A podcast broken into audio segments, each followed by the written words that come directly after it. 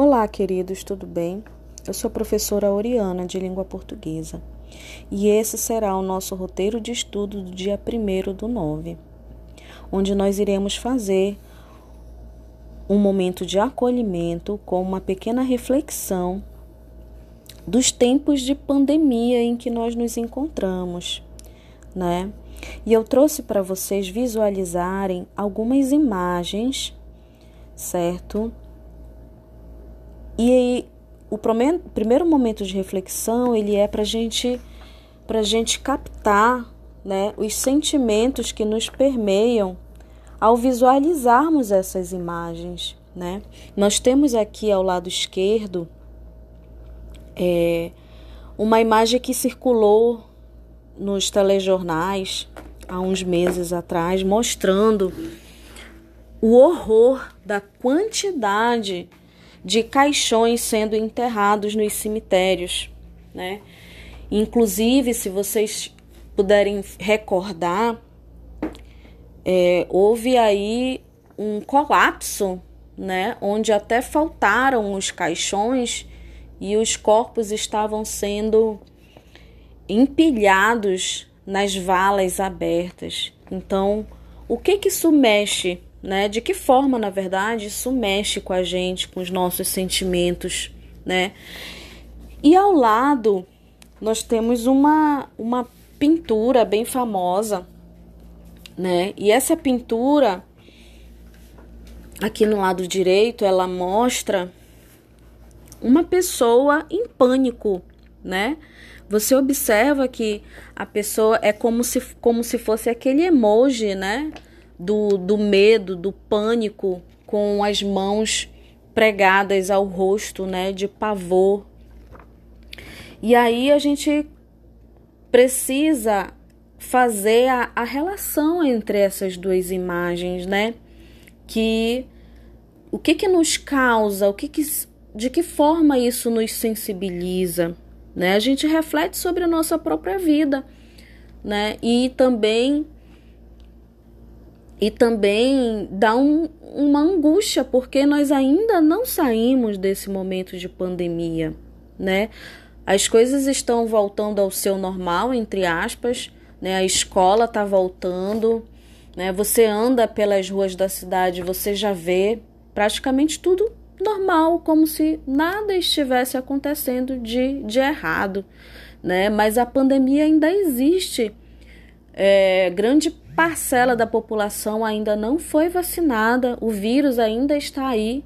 É claro que a gente, se vocês assistirem aos telejornais, eles mostram que está tendo uma queda na quantidade de mortos, mas ainda está ocorrendo, né? 200, 300, 300 mortes por dia ainda, né? E a gente reflete, gente, a quantidade de pessoas que estão morrendo em num período muito curto. Quantas famílias foram devastadas, né? Quantas famílias é, estão enclausuradas e ao mesmo tempo diante de uma dor tremenda você vê as pessoas indo às festas, né, vivendo normalmente e aí dá, dá uma dor uma dor muito grande, pelo menos eu sinto uma dor muito grande porque eu tenho medo, eu já vacinei, mas eu continuo tendo medo pela minha família, pelas minhas filhas, né? Enfim, e mesmo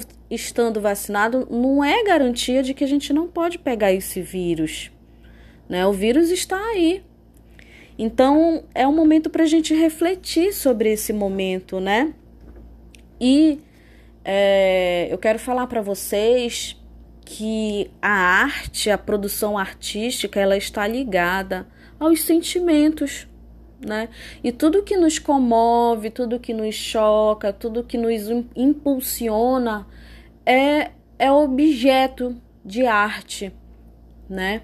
Então, o artista, ele capta esses, esses momentos e esses sentimentos que estão dentro da sua realidade e transforma, né? Essa transformação, ela vai para vai ser, é, no caso, o produto da arte que é plurissignificativo, né? A forma de fazer arte te possibilita muitos sentimentos, muitas vivências, né? A, apesar de sair da realidade, a arte ela te possibilita novos olhares, né? E esses novos olhares que estão dentro da tua imaginação, dentro dos teus sentimentos, deixam de ser realidade em si, né? É uma realidade transfigurada, uma realidade transformada. E é disso que a gente vai falar um pouquinho, né? No momento em que o poeta, né, ele reflete o momento em que vive dentro da sua dor, dentro de um contexto político e social, né? Onde ele quer não somente falar dos seus sentimentos em si, mas também criticar a realidade que, os, que nos circunda, né?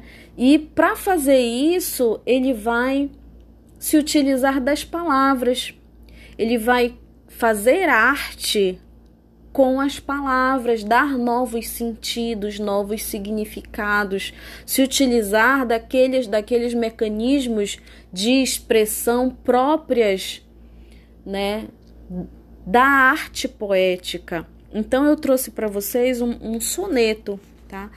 Se chama um soneto da morte enfurecida. Ele é de um artista goiano né, em que ele reflete sobre esse momento de pandemia, esse momento que a gente vivencia, tá? Olha só o que ele diz aqui no texto. Como se a morte o império proclamasse, mas o cisne nadar na superfície nem percebesse a fuga da meiguice que o lago sóbrio ainda aparentasse, e de repente a pluma esvoaçasse e a tarde azul se enchesse de imundície, regrando o mundo o mal como estultice, para tudo que fosse íntegro babasse. Numa tragédia que ninguém previsse, a nova peste um cão feroz gerisse, para que maior número matasse. A morte vem qual lâmina rapace, o horror da vida mostra a fera face, e o condor plana à tarde na planície. Tá? Então, esse soneto ele é de, é de Edival Lourenço, e aqui ele mostra o horror não de uma guerra, né? Onde você tem as pessoas lutando e guerreando e, e bombas, não. Uma guerra contra a própria vida, né? Porque ele reflete aqui que existe alguém à frente nesse momento. Quem é que está à frente? Quem é o nosso representante? Quem é aquele que nós elegemos para tomar conta e proteger e lutar pelo povo que o colocou lá? Quem é? É o nosso presidente da República. E o que é que ele fez, gente? né? Quando ele fala aqui, né, nesses, nesses dois versos da, do segundo do, da segunda estrofe, onde ele diz: E a tarde azul se enchesse de imundice, regrando o imundo mal com estultice, para tudo o que fosse íntegro babasse. Então, ele está praticamente xingando essa pessoa que é o representante da nação. Nós não estamos aqui falando de política, nós estamos mostrando fatos, né? Fatos que a pandemia trouxe mortes, mas qual foi a conduta de uma pessoa que deveria zelar pelo povo, né? Vamos refletir sobre esse momento, certo? Então, essa é a nossa proposta de estudo e em sala de aula a gente vai conversar mais um pouquinho, mas eu quero que vocês em casa reflitam e se você e que vocês se sintam à vontade para me retornar, né? Algum tipo de, de conhecimento, de sentimento, algo que possa contribuir a essa reflexão. Podem mandar mensagens aqui no grupo, certo?